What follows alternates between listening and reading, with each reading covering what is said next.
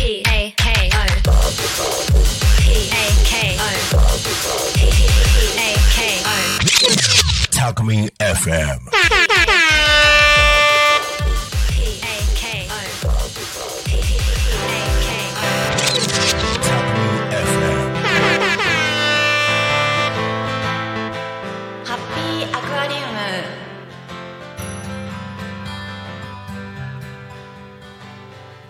さんこんにちはハッピーアクアリウムナビゲーターのようですこの番組では水族館に関する話題をお届けしていきます第3回目の今日はタコ町水族館についての話題をお送りしようと思います皆さんタコ町水族館をご存知でしょうか？あ、あ、はいタ。コ町に水族館なんてあったかしら、皆さんこんにちは。えー、タコの歌作ろうかパーソナリティのなぜよへと。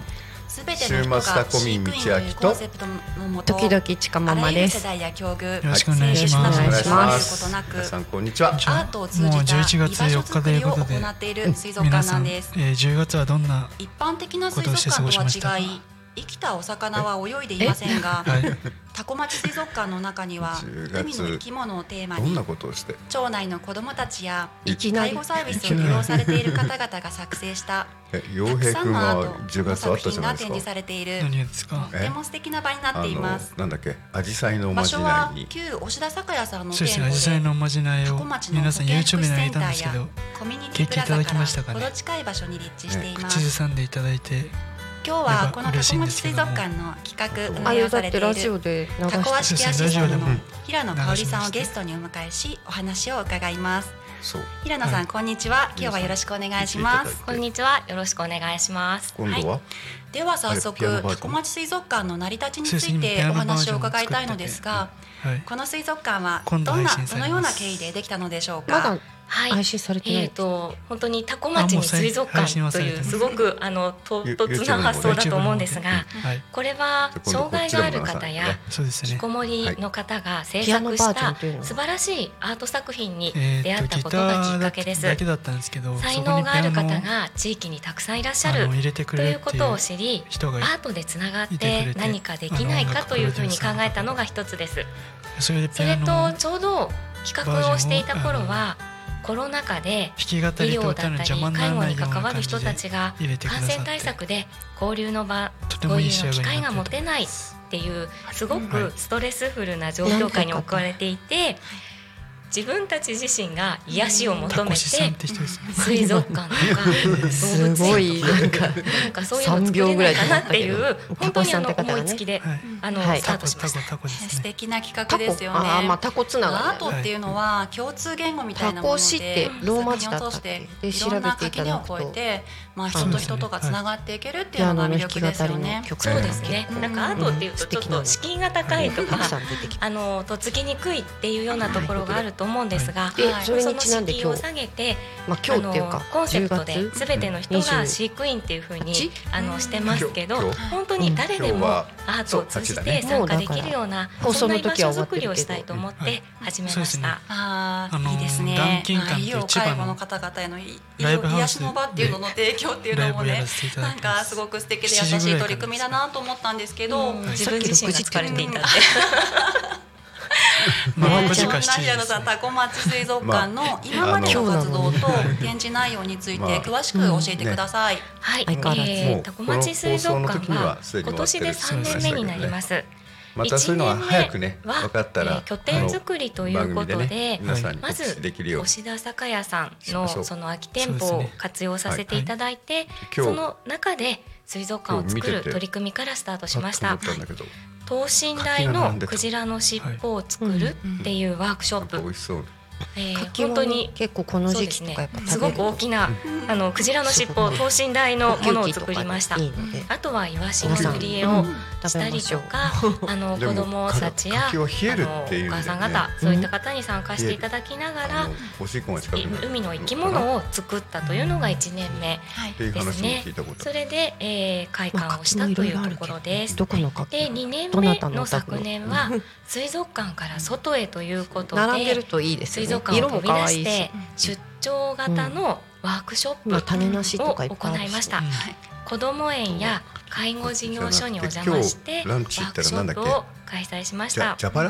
それぞれの場所でできることをして、それがつながって作品が出来上がる、うん子どもたちが絵の具で染め上げた不織布を炭酸で割って。高齢者の方々が蛇腹って皆さんご存知切ったりなんか和歌山でしか取れないそして作品が特完成しました。定の地域だけって書そしていてあったよ3ね年目の今カボスのような年も出張型のワークショすだちップでのような。今年はでも大きかった。よこの柿ぐらいの大きさあとは多高校うん。すげえ美そし味しかってた介護事業所。美味しかった。元気出そうとはジュースを学童保いた育所ですねだきました。あー。はい、そういったところでワークショップを行ってやってきました。うんなるほど、ま私もここへねあの1年目のワークショップに参加していただいて。ね、はい。寒い中。ですね。でもあの時大人も子供も本当に夢中になってか二週もう色を塗ったりとか、まあ、それこそ等身大のクジラの尻尾を作ったりして、海の生き物たちを描頻いてとっても楽しい時間でした。そうでしたね。みんなであの全身で絵の具というところで、今なんか本当にうん今聞いて心が現れました今そね。解放する時間というか、本当にそう思います。はい。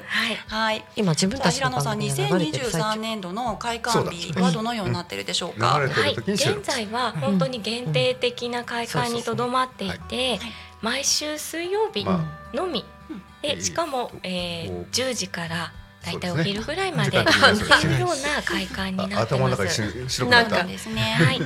そう。いつもなんかね雑談でちょっと時私間はなんだちょっとしたゲストを呼んだりとかすごいしたいんですけど。あとだからそこに常駐する飼育員の方がいらっしゃるともっと開けられるかなというところは思っていますので、飼育員募集ですかね。はい、飼育員募集ですね。はい。はい。最後に今後の予定や展望などがあればうん。教えてください。はい、なるえー、ほど今年度なんのかすごいまとめあれだよね。3年間こうどうのまとですかってめということでワークショップを予定しておりまして 流れがわからないと11いうか。月12日のみんなで作ろうっていう。えー日曜日ですね。はい、あの感じじゃない。町内のえっ、とワーカーチート。かでも結構キーワードもらってますね。はい。はい、ワーカーチートでワークショップを行います。世界から2番目。これは、えー、町に広がった魚たちを竜宮城へ戻そうという。またこれまたね近いちょっと全然意味がわからない。世界から一夢がある番近い企画ですよそうですね。あの町内のいろんなところに出張ワークショップ行かせていただいたのではい町内に広がったそういった海の生き物を竜宮城に一番が戻すということでまといを制作いたします。はいうん。そうまといって言ってもねなかなかピンとこない、昨日ね思そうのんですけど。話で盛り上がってて。江戸時代の時代劇に出てくる、はいどこどこのあ火消しのまといです。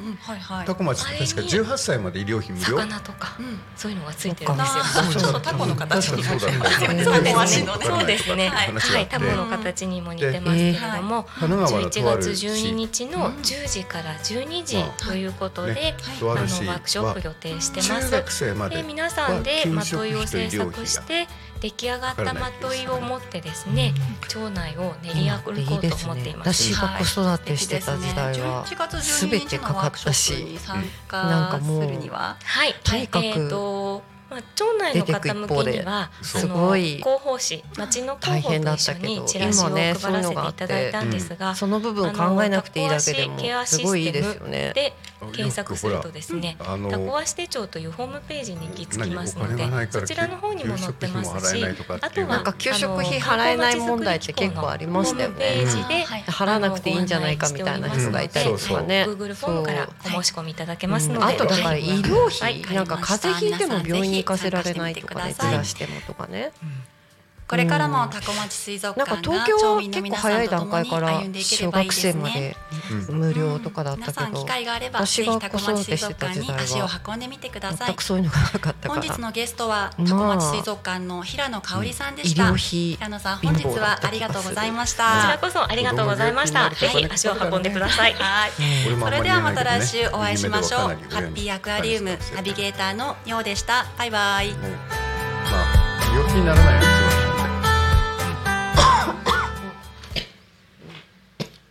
消化器と内臓はねげ元気な方がいい.そう。ねなんだっけ？昨日？タコ町に来てたんでしょ？27日ですね。え？昨日だよね。昨日そうそうあ27日。そうか失礼しました。そう。そう10 27月日に27 27日ね。にタコ町の焼肉を食べに行きまして。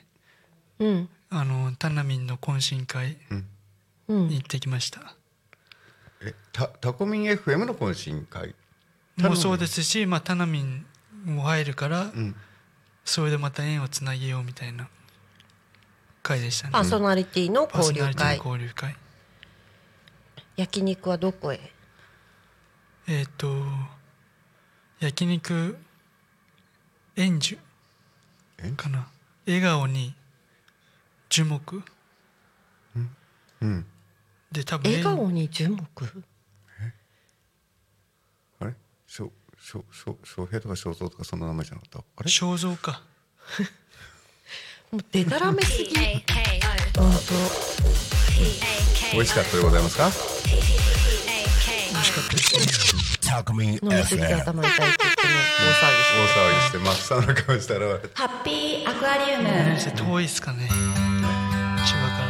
まあ千葉からね出てくるのは結構、皆さんこんにちは。ハッピーアクアリウムナビゲーターのようであすこの番組では今日からあの4回にわたって水族館に関するさまざまな話題をもとにこれから水族館を訪れる時10分ぐらいにちょっぴり役立つ情報をお伝えして水族館をより一層楽しんでいただけるような番組にしたいと思っています。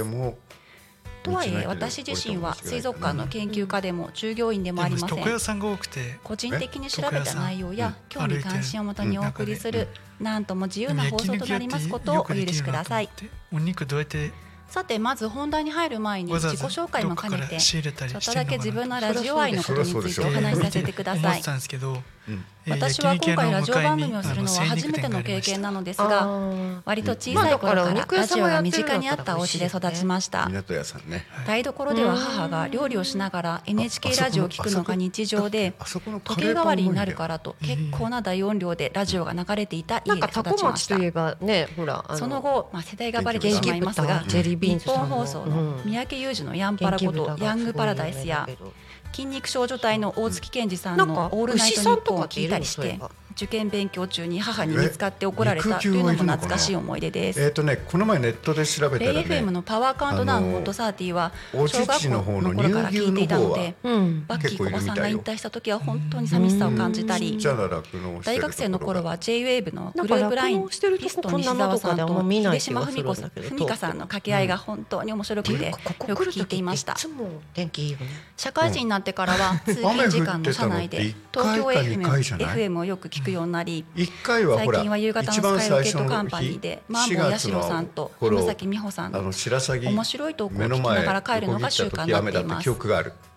そんな風にラジオ愛の強い私なのでなんかパラッと降ったりやんだりだったとても憧れていたんですが、いざやってみるのは初めてのことなので雨雨とかお聞き苦しい点があるかもしれませんがご容赦ください。これだけで10分喋れそうなんですけれども、うん。さて気を取り直してここ12だから24 1回目の本日は水族館の役割というところについて考えていきたいと思います。あの皆さん水族館はお好きですか？見えないよって叫んだどんな時に水族館を訪れるでしょうか、ね。遠足旅行デート目的は様々ですよね。まあね。水族館に行くとね普段見られないような生き物に出会えて楽しかったり今日もさ空見てて水の中でスイスイ泳ぐ魚たちに癒されたりします。あの地我が家には水族館大好きな娘ののーちゃんがおり出かける時の目的地にはのーちゃんのリクエストで水族館を選ぶことがよくあります。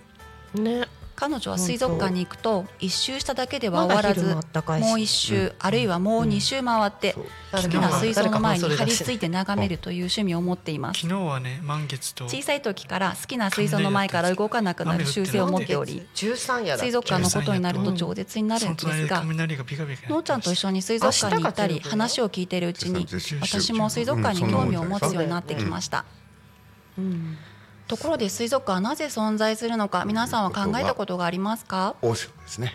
日本動物園水族館協会ホームページによりますと動物園と水族館には一応写真が。4つの役割があるそうです。まず1つ目は種の保存です。見えますかね？ななな水族館にはえー地球上のど野生生物を守って次の世代に伝えていくという希少動物の保護の役割があるそうです私自身水族館で生き物を眺めているとはい、はい。こんな小さな水槽の中で暮らすよりも本来生きていく場所である大きな海で生息しているあので良かったのではないかなと思いを抱くこともありましたが水族館は絶滅しそうな生き物たちに生息地の他でも生きていける場所を与える。現代の箱舟の役割も果たしていると知りなるほどと思いました。産業経済科だったっけ？2つ目は教育です。そそんな感じだったよね水族館ではうん。本や映像からでは得ることのできないような生活そのものやうがないから。課動き匂い曲も聴いていただいたみたい実際に生きている生物を見たり触ったりガイドさんに教わることでうん。五感に働きながら働きかけながら学ぶことができます。また野生の生物が住むことのできる場所がだんだん少なくなっていることなどを知り人間がどうすればいいかを考えるきっかけになるような環境教育の場でもあるそうです。また各水族館では無知 SDGs の取り組みにも力を入れています。我が家にございませんので。3つ目は調査研究です。400乗ったあの器具は田植え機人間が住む場所をだんだん広げていったり今もありますうん。ね戦争することで野この写真の生の生物が住める場所が少なくなってきています。その田植えをしたってねその田ん。そういった中で野 何年生の生前だっけね物をこの写新しく捕まえ真好きなんだけど。るのではなくえっとこれが飼育している生き物を増やそうと努力しているそうです。そのためには生き物たちの生態をよく知り水族館で快適に暮らせるようにしなくてはなりません。2010 17、8年って何？あ2000ってびっくりした。17、8年前って言ってるのかと思っ3つ目はリレクリエーション2019です年じゃない？私たちが普段大きく感じているのはこの部分かなと思い20ます。確かにマスク。水族館はみんなに楽しい時間を提供しているので。青マスクになってるけど俺。楽しく過ごしながら命の大切さや生きることの美しさを感じ取ってもらえるレクリエーションの場なので。す4年前ですよ 普段はこのレクリエーションレクリエーション的な側面が大きく見えてしまいますがねもう少し昔はしっかりしてたんだけどね。それだけではないということを知っておくことが大切だなと思いました。えーと洗濯したもんでねヨレヨレになってさらますね。ホームページ水族館 .com によ。るとこれからの水族館の存在意義としては水族今度館でしか知ることのできない知識が的確に発信され水族館でしか得られない体験を通じて私たちの感情や行動も変わりト帽着て。ウォーリーを探せばりのあの赤い赤と白自然の環境がより豊かになることにもつながる暦なんで。ということいっぱいものってましたよ。なのではないかと赤い考えています。ベルトと赤い今回の放送を通してと自然豊かな老過去町に生息する生き物たちにも興味を持って お互い共存できる環境を目指していくことは生物の多様性を保持していくという意味でもとても大切なことだと感じました。履 いてきてこう水田が広がり栗山川が流れあのね地下超水が豊富で時々亀が道路を横断するような昨日もらってきて多古町の自然がこれからも豊かでありますように。そして水族館の活動がみんなをハッピーにしていきますように置いといたのね、今日の放送はこれで終わりにします。それではまた来週。何これって言っていや還ハッピーアクアリウムナビゲーターのようでした。な何もらってきたのって言ってこれなかなかし始めてまずニット帽と赤いの。うん。還暦だから当たり前だよね。で赤いベルト見てうん何これ。絶対これに合う洋服がないっていう話になって。で次にあの赤いパンツを見つけてしかもこうやってやって裏から見て「パンツ?」とかって言って「あなたの幸せを祈ってます」って絶対履けないよねって。飾っとくしかないよねって。こんなの履いてどこ行くのって言って大笑いだったけどさ、もう今はほら単身赴任でね平日千葉にいないんで横浜行っちゃってるから、久しぶりに女房の顔を見ましたよ本当に。そっかそっか。飲んで歩いてて朝方は会ってたけど丸一日会わないって言ったらね、まず久しぶりだからね。ちょうで3年ぐらいはほとんど1週間単位で行くってことなかったから、3年以上行ってなかったね。久しぶりに4ヶ月横浜生活になって。4ヶ月なんですか？4ヶ月。111212、うん。マックスで4ヶ月。じゃあ年またいじゃうんだね。そう。来年に帰ってくるね来年帰ってくる もう遊びに行こうとかっていう話はいっぱい来るんだけどね、うん。横浜で。うん、7時過ぎからだったら好き入るぞと。うん。土日でもいいよと。土日はこっちにいるんだって。うん。三拠点生活が三拠始まったんだ点生活ね始まったからね。そう。まあ大変でございますね。でもねはい。あれだよ。ちちょっとした移動に新幹線を使うっていうのが非常に楽だということは昨日 Talk Me FM. ハッピーアクアリウムじゃなくて光号になってしまってちょうどホーム上がってったこんにちはら新ハッピーア幹線がクアリウム止まってたんだけどナビゲーターのようですこの番組では全4回にわたって水族館に関する話題をお届けしています。反対側のホーム見たら光って書いてあった10分間にわたって水族館のことをしゃべり倒すなんとも自由な番組ですので気楽にお付き合いください。光号なんてしばらく乗ってなかっ第た3回目の今日は今各地の水族館の魅力をお伝えしようと思います。我が家で訪れたことのあるおすすめの水族館3選とその見どころなどをまとめてみました。うんさっき言ってたあの三島まず1箇所目は我が家で今年の夏訪れた神奈川県にある恋する遊び島ことうん八景島シーパラダイスです。口の中でビュワンビュワン今回は八景島の中にあるなんだそれホテルシーパラダイスインに宿泊したので夜ののショーや朝の開園前の動物たちの様子なども見ることができました。ちなみにホテルはフレアイラグーンというエリアに面しており宿泊した部屋からはさまざまなプールを見下ろしたり八景島の雰囲気を存分に楽しむことができました。た明日も乗ります。八景島シーパラダイスにはアクアミュージアムドルフィンファンタジー最新型の700フレアイラグーン海ファームという4つの水族館があります。アクアミュージアムの見どころは複数あるのですがやはりおすすめはねなんか伊勢の自然の海を再現した募集しますみたいな。5万尾のイワシの群営を見ることができる大水槽です。お伊勢様中心の町。イワシの群れがまるで一匹の大きな魚のように群れとなって泳ぐ姿はとても美しくいつまで見ていても飽きません。考えてくれてる町だから、うん。中にはホシエイや赤シュモクザメなども泳いでおり俺なんかほら出張そういった魚がイワシに近づくと群れはか形を変えそしてまた秩序が生まれるそんな光景を見ることができます。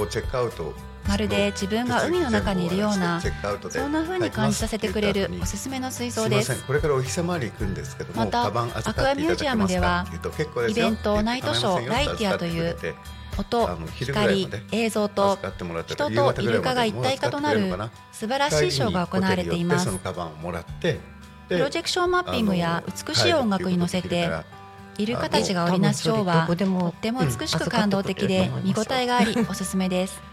だからありその他ドルフィンファンタジーでは光が降り注ぐアーチ状の水槽でイルカたちが泳ぐ姿をさまざまな角度から眺めることができますそしてフレアイラグーンではさまざまな生き物たちとその名の通り触れ合うことができたりイルカのなんかその健康管理話しかなど見ることしてないからができますお伊勢参りのことが入ってこないんだけど私たちがこれに訪れた夏には愛くるしいオタリアの赤ちゃんがあどけなく泳ぐ順番がある姿を見ることができました。からなんかあのね二つせっかく説があるんだ。よ行くなら2ちゃんと行き箇所目は鴨川シーワールドですそう千葉県の水族館といえばやっぱりシーワールドですよねなんと2023年10月1日で開業元の人に言わせ53年を迎えるそうです。内宮を参りしてからディズニーランドが今年で40周年なので二つあるのね。それよりもっと歴史がある水族館なんですね。伊勢市駅のそば最にあるのが近の話題としては2023年9月18日に鴨川シーワールド3例目となるベルーガの赤ちゃんが生まれました。なんだけど。ベルーガは真っ白くて大きな柔らかい頭を持つ一角あ化の白イルカ族に分類されるクジラの仲間ですへ行くよ。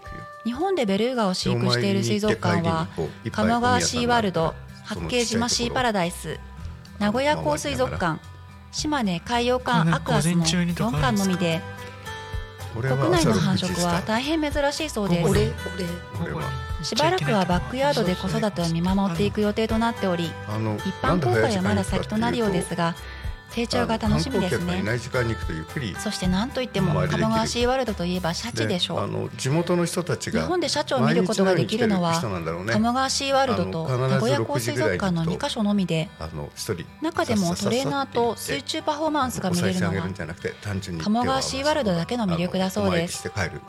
多分地千葉県に住んでいる私たちにはおなじみのシャチのパフォーマンスですがこれが見られるってすごいことなんですねお参りをする。ちなみに鴨川シーワールド内にあるレストランオーシャンではそんなシャチを見ながらえっとお食事を楽しむ楽しむことができます。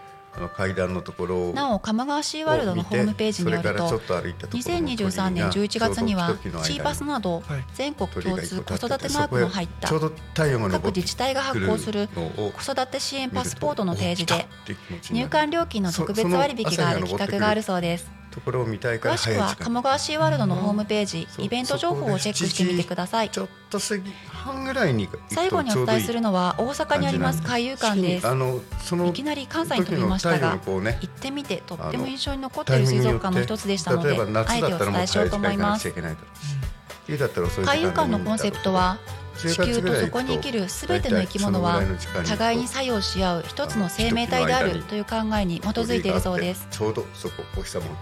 海遊館の特徴は太平洋をテーマとした大きな一つの一つの大きな水槽がありその水槽をスロープを下りながらさまざまな角度から眺るめることができる見せ方がとっても魅力的です。ド感動してしまって中でもジンベエザメの食事のシーンは圧巻でなんというか大きな口をガバーッと開けて周辺に存在するあらゆるものを掃除機のように吸い込みながら食事をするシーンはそれを探し誠に豪快で大迫力です。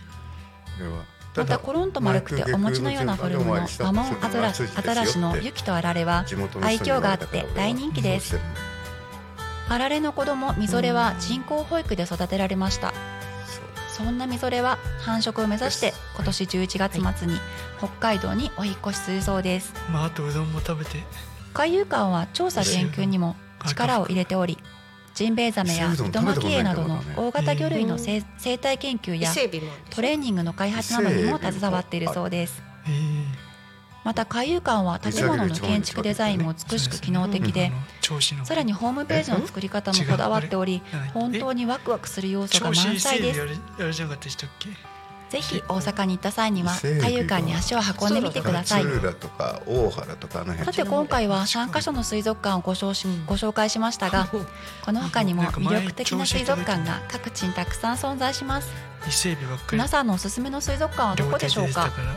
もしかしたら海外の海外の水族館の情報を持っている方もいらっしゃるかもしれませんね。水揚げ量としては大原とか。コロナ禍では極力外出を控えてたせいでまああ特に娘が大好きな水族館巡りが昨年まではお預けになってました。真珠の有名な。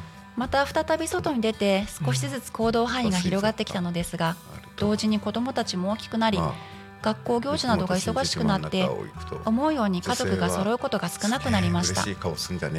今になって思うと子育てなんてあっという間です。うん。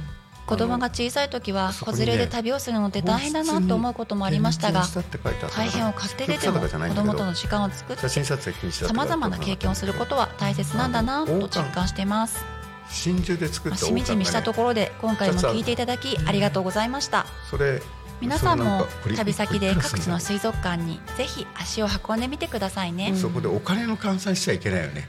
綺麗だとかそれでは本日の放送はこれで終わりです。ハッピーアクアリウムナビゲーターのようでした。また来週。バイバイ。今日も私調べよう。何が？えだからどこ行ったらいいか。とかどうやって行くかとか。そう。うん。あとあれがある。Talk Me 音が.鳴るお弁当箱。うん。開いたらなんか伊勢玉手箱？玉手箱みたいな感じで開けたら音が鳴るっていう弁当箱があるっつってえー。新幹線のあえの弁当。あーなんかメロディーが流れるやつ。お弁当蓋蓋を開けたら音楽が鳴るって。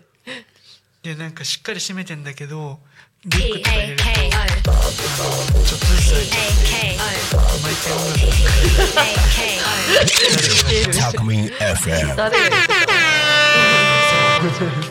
まあだから次ハッピーアクアリウムはねそのお土産話をできればなっていうところで、はい。じゃあはい皆さんこんにちは。ハッピーアクアリウムナビゲーターのようです。じゃあまた来週。今日で第4あ回早くも最終回となりましおたということで今回は最終回にふさわしいスペシャルゲストへのインタビューを行ってまいりました。拍手。お話を伺ったのは株式会社四国水族館開発代表取締役の笹賀学さん